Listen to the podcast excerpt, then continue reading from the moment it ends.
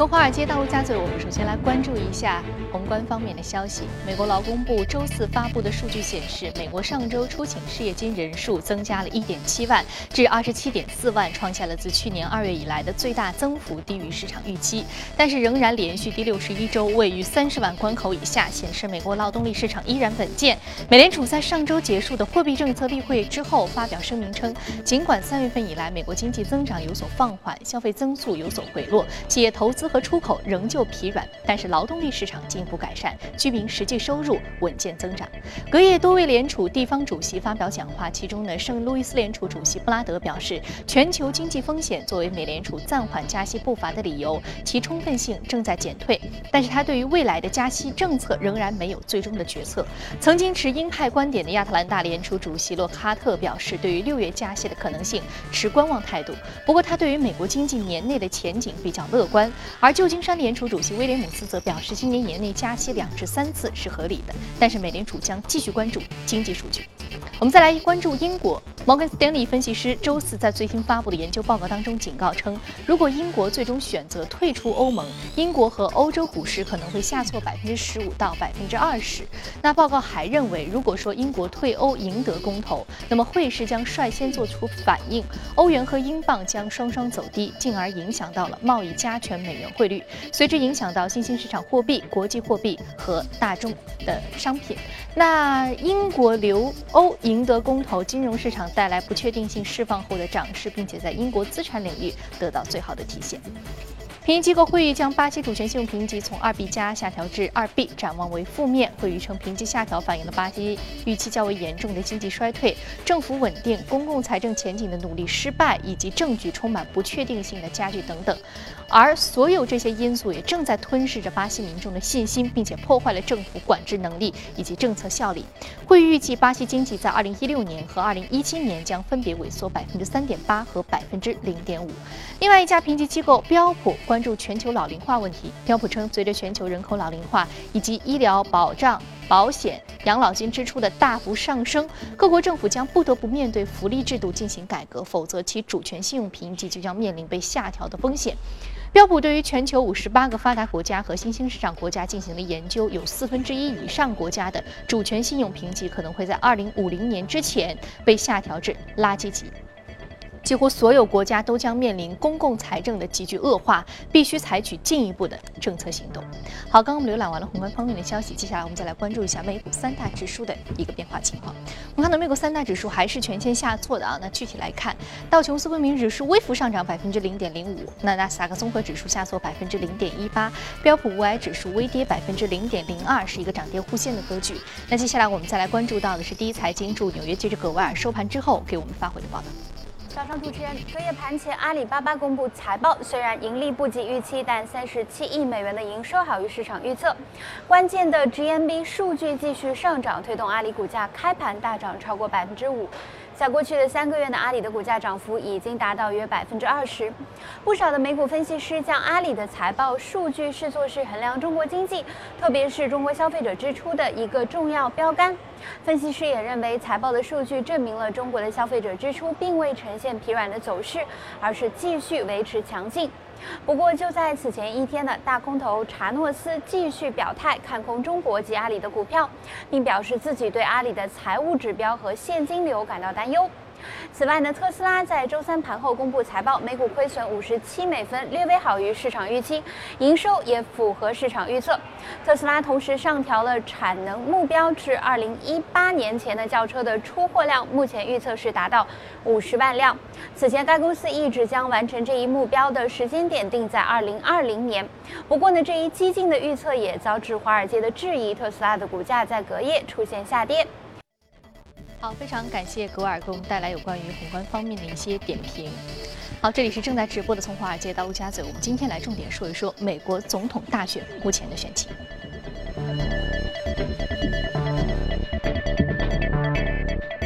好，今天我们请到现场的嘉宾呢是评论员马玉徐女士，啊，是早晨好。我说到 Trump 是一个非常有意思的人啊，之前的在党内选举当中以激进的这样一个政策博得大家的眼球，本来大家是非常不看好的，觉得他就是来玩一玩的，没想到到现在他已经成为了共和党的总统候选人，距离总统宝座一步之遥。是。那接下来您觉得，呃，可能他打败希拉里的可能性大不大？虽然大家现在觉得好像还是悬着这颗心的。我我们应该说在三月初的时候就谈过一次 Trump 的这样的一个。呃，杀入的黑马，然后对于他的一个前景的推测，我当时其实一直是非常看好他，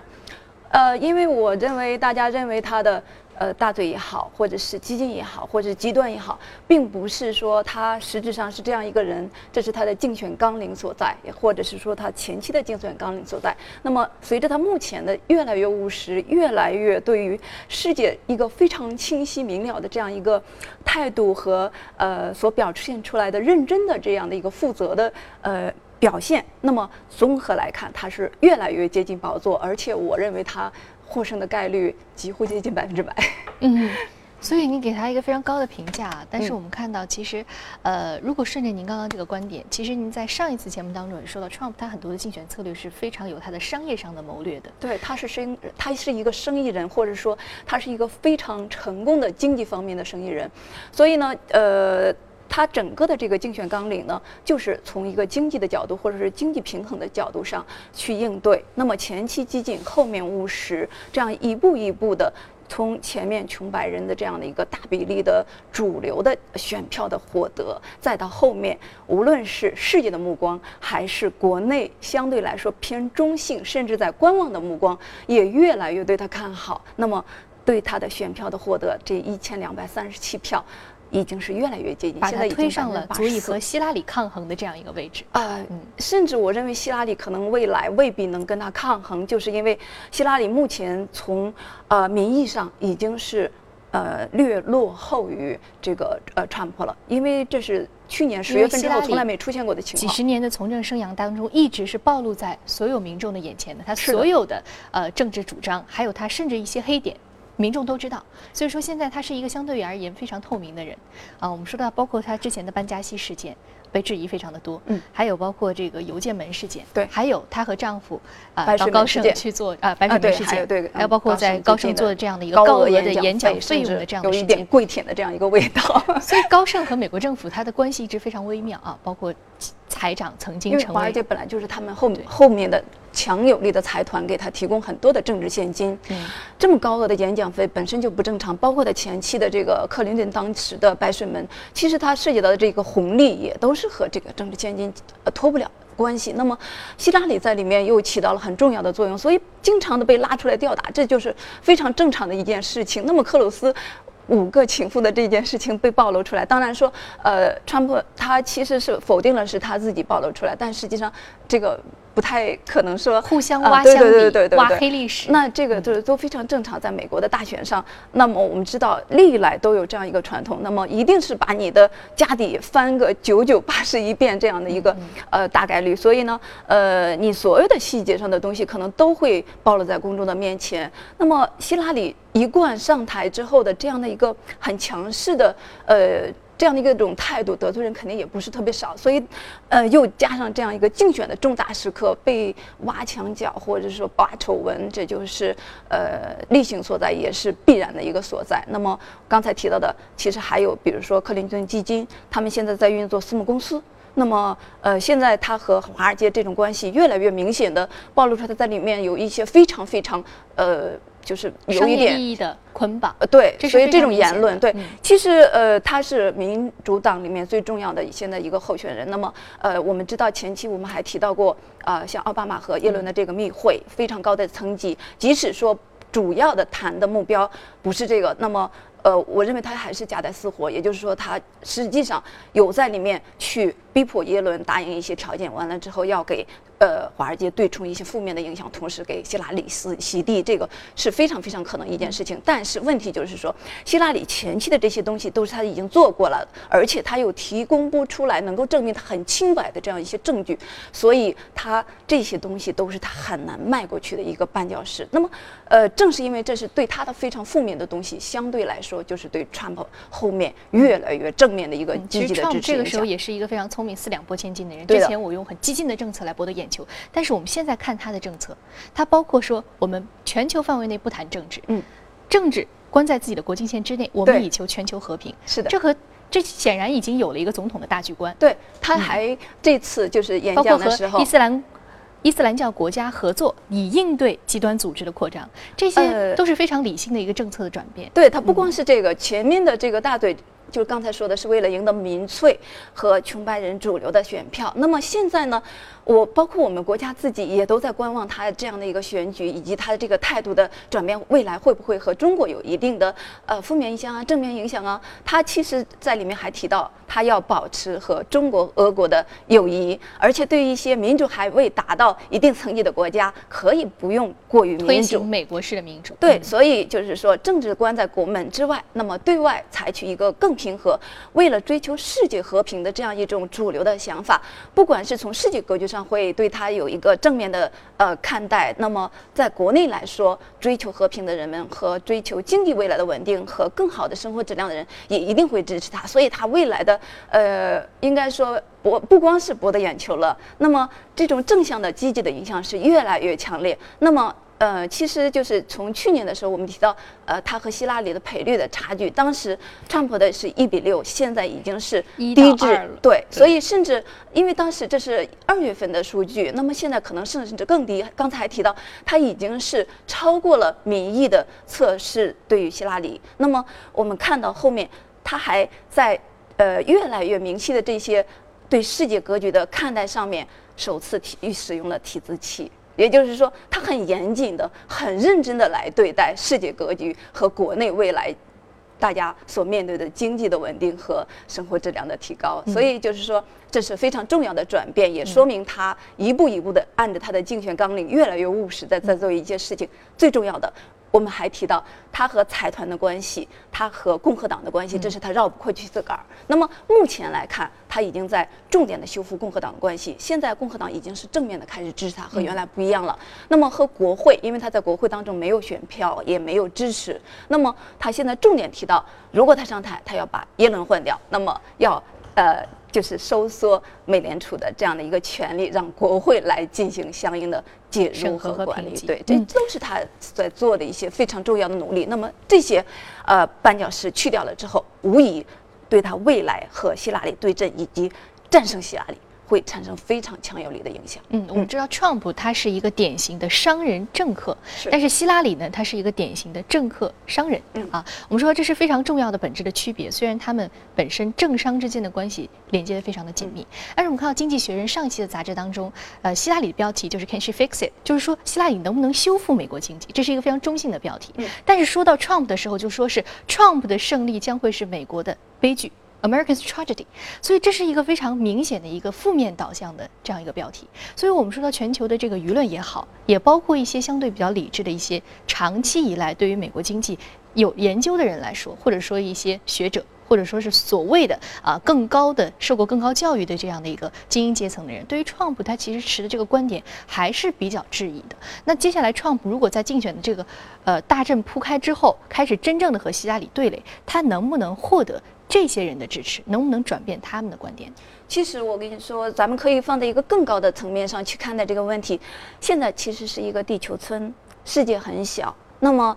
世界的平衡，或者是说。随着美国对世界的影响越来越弱的这样一个格局的形成，它和其他国家的关系非常的重要。那么，它要保持美国的经济的稳定和美国经济的平衡也非常的重要。那么，无疑当中，这需要整个世界对于它能够呃在大家求同存异的格局上共同去发展。那么，在这一点上，我认为他现在的表态和他呃杀出来的这种突出重围的这种呃就是角色。和希拉里曾经一直和中国对立，以及包括他和世界很多的国家对立的这样的一种表态政见，无疑相比较而言，川普是要占有优势的。那么第二点就是说，川普他是一个刚才反复提，他是一个生意人，而且他是在生意上非常的成功。那么目前呃经历过前期非常传统的政治正确的这样一个美国，非常需要这样一个人，因为他的经济我们反复提到，他的经济其实是在下行的，根本就没有真正的恢复。那么经济的恢复和经济的好转是他现在必须要做到的，所以穷白人才会支持他，这是呃我们要看到的一个现实情况。所以。呃，从这两点上来说，它都相对于希拉里有特别特别明显的，而且是长足的一个优势。嗯，而且希拉里在政见上，特别是在穆斯林非法移民上的，比如说要给全面医疗，要给他们特别明显的这种支持来说，不符合美国现在国民的诉求的。对，就是其实希拉呃，川普现在最近也是改变这样一个论调，就是全面的去排解穆斯林，他也是开始切割，比如说就是只是对激进的穆斯林，那么同时跟呃中东的一些国家，特别是独裁的国家，让保持他们的一些良好的合作的关系。所以从这些角度上来说，世界会对他支持，也不会有特别明显的一些恐怖。袭击啊，或者是说未来的对它的形成重大的威胁性的这样的一些东西出现之后，对它的经济未来的制衡是非常有呃特别明显的这种成效的。所以呃，无论是政见层面上、经济层面上，还是一些导向，就是包括五点的这种东西，它也是相对来说要比呃希腊的明显要要好得多。所以说，现在美国当前它的需求是什么？是经济，是将经济复苏。对，它可能需要这样一个在商业政策上有更强有力。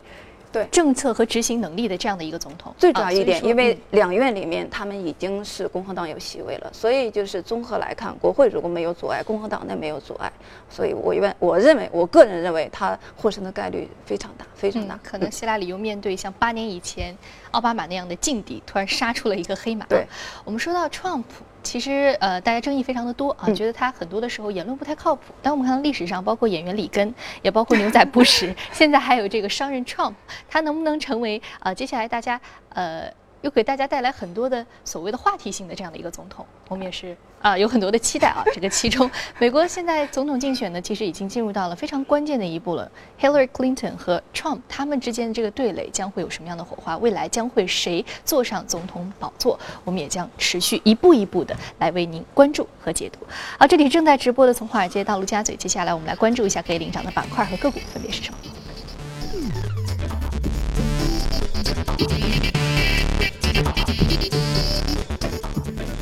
来自于互联网、油气、航空运输、工程建设和商业服务相关板块的个股是领涨的。我们今天要说到的是互联网板块的一只个股啊，上涨幅度百分之一百五十八点一六，目前的价格是三点六四美元每股。这只股票的价格不是非常高，但是涨幅却非常惊人。呃，对，昨天这个涨幅实在是特别的大。那么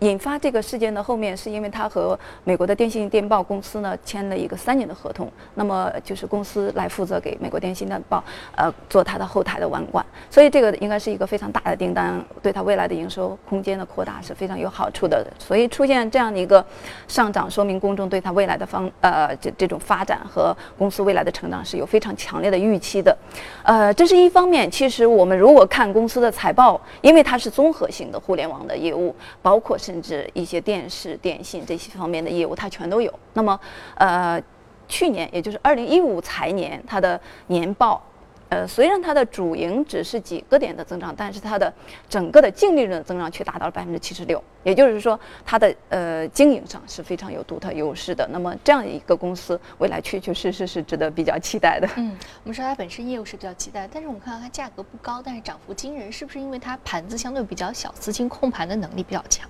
呃。应该说，只要是这样的，有一些特别的呃事件背后，肯定会有一些资金的潜伏。特别是你看它明显的量能巨大的放量，所以。呃，后面应该说资金如果继续的运作的话，会对它短期的一个或者阶段性的股价会形成比较正向的影响。那么后面我们可以重点的去关注它的成交量，也不能说就是因为有这样的一个快速的向上冲了之后就呃大资金的去跟进，有的时候也是还要看到风险的所在。嗯，好，非常感谢马老师这一时段点评，这里是正在直播的从华尔街到陆家嘴。那接下来进一段广告，广告回来继续接着聊。好，欢迎回来，这里是正在直播的从华尔街到陆家嘴。接下来浏览一组重要的公司资讯。制药巨头默沙东周四公布最新的财报，显示今年第一季度实现利润十一点三亿美元，较去年同期上涨百分之十八点六，好于市场预期。但是呢，全季销售收入从上年同期的九十四点三亿美元降至九十三点一亿美元，低于预期。这是由于医药类销售收入下降百分之二所导致。不过呢，默沙东上调了全年业绩展望，抵消了销售收入不及预期的消极影响。阿里巴巴集团公布二零一六财年全年的业绩及第四季度的财报。报告显示，财年第四季度阿里巴巴集团收入同比增长百分之三十九，达到二百四十一点八四亿元人民币；平台的成交额同比增长百分之二十四，达到七千四百二十亿元人民币。二零一六年财年全年阿里巴巴平台成交额同比增长百分之二十七，突破三万亿元的关口，超过沃尔玛，跃升为全球最大的零售商。营业收入总额突破了一。千亿元。那受到超预期财报的推动，阿里股价在昨天上涨了百分之三点九七。中国招聘网站智联招聘周四宣布，接到了一份来自于公司高管和私募股权红杉资本组成的买方联盟提出的初步非约束性私有化邀约。邀约提议以每股美国存托凭证十七点七五美元的现金收购智联招聘全部已发行流通股。这一收购价较智联招聘过去三十个交易日的平均价格高百分之十二。那么受到这个消息影响，智联招聘股价隔夜大涨了百分之七点五七。Amazon 公司日前宣布将收购货运航空公司阿特拉斯航空百分之三十的股份，这是继今年三月宣布向航空运输服务集团租赁二十架波音七六七货运飞机之后，Amazon 达成的第二起类似交易，旨在加快建设自己的空中递送网络。好，刚刚我们看完了全球公司动态之后啊，我们再回到资本市场，关注一下值得关注的板块和个股。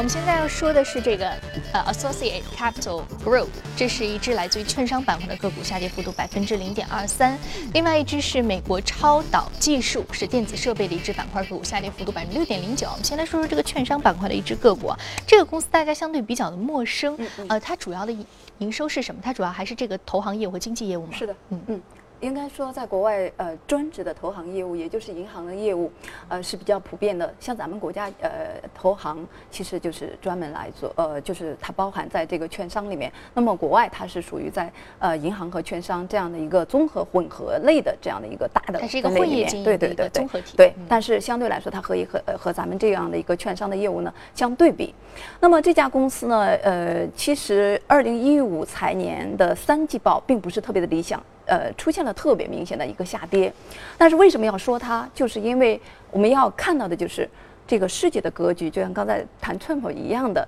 是在发生重大的变化的。也就是在二零一五年之前，那么以美国为主导进行的国际的并购或者说 IPO 业务呢，是非常非常普遍，而且是量非常的大。二零一五年的时候呢，国际跨国的并购呢是实现了一个历史性的。新高，也就是在这里面四点七五万亿里面，美国占到了二点五万亿，也就是已经是超过了一半的这样一个幅度。呃，但是我们要看到的就是，这是它的一个阶段性的高点，也应该说是它目前的很难再逾越的一个高点了。为什么这样说？因为呃，在二零一五年的下半年之后，美国相应的 IPO 和跨国的并购都在减少。非常非常的明显，到今年一季度的时候，已经减到减少的幅度超过了百分之十一。但是相对于美国而言，中国的中国因素和中国吸引眼球是越来越明显。也就是我们从去年的下半年一直到今年的一季度，是越来越在跨国并购当中居主流的地位。因为我们是可以认为，呃，国企出海和民资的出海是国家战略所导向所在。所以基于这样的一个基础和。金融的全方位支持，制度的全方位支持下，特别是政府的这种呃后后面的这样强有力的站台下，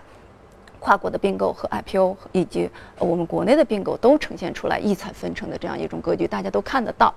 所以到今年一季度的时候，呃，国际的跨国并购是三千多万亿，那么中国已经占到了贡献了三成。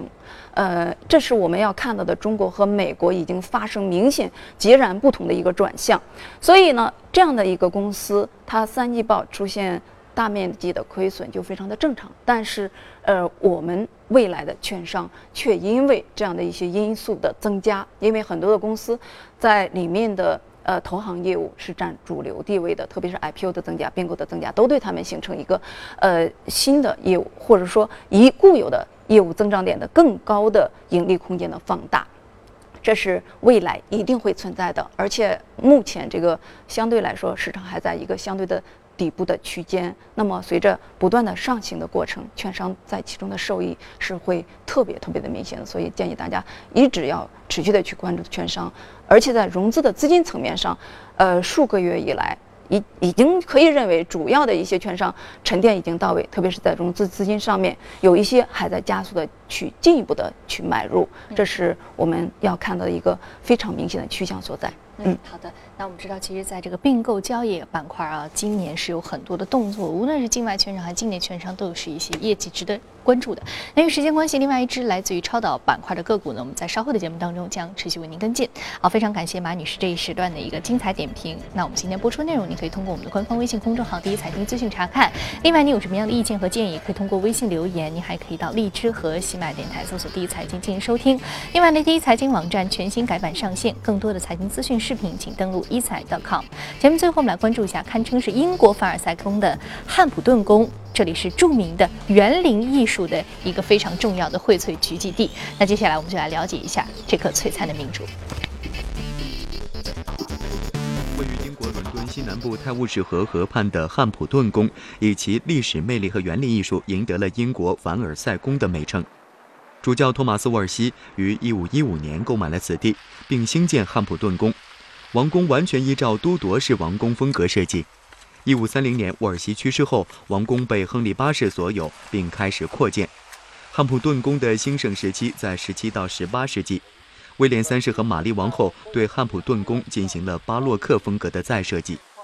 今年是兰斯洛特·布朗诞辰三百周年，汉普顿宫日前揭幕了一场名为《女皇和园丁》的展览。有趣的是，这位女皇指的是俄国历史上与彼得大帝齐名的女沙皇凯瑟琳大帝。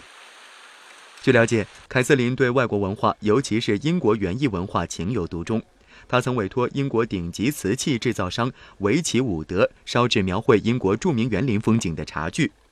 此外，她从一位名叫约翰斯派尔斯的神秘画家手中购买了六十幅描绘汉普顿宫园林景观的素描和水彩画。这批画不久前在俄罗斯圣彼得堡国立埃尔米塔什博物馆中被发现。经过研究，历史学家揭开了约翰斯派尔斯的身份之谜。原来他正是园艺师兰斯洛特·布朗的助手，画得一手好画。而凯瑟琳大帝从他手中购买这些画的目的，就是为了让自己的园艺师仿照汉普顿宫的园林景观，在俄国打造类似的美景。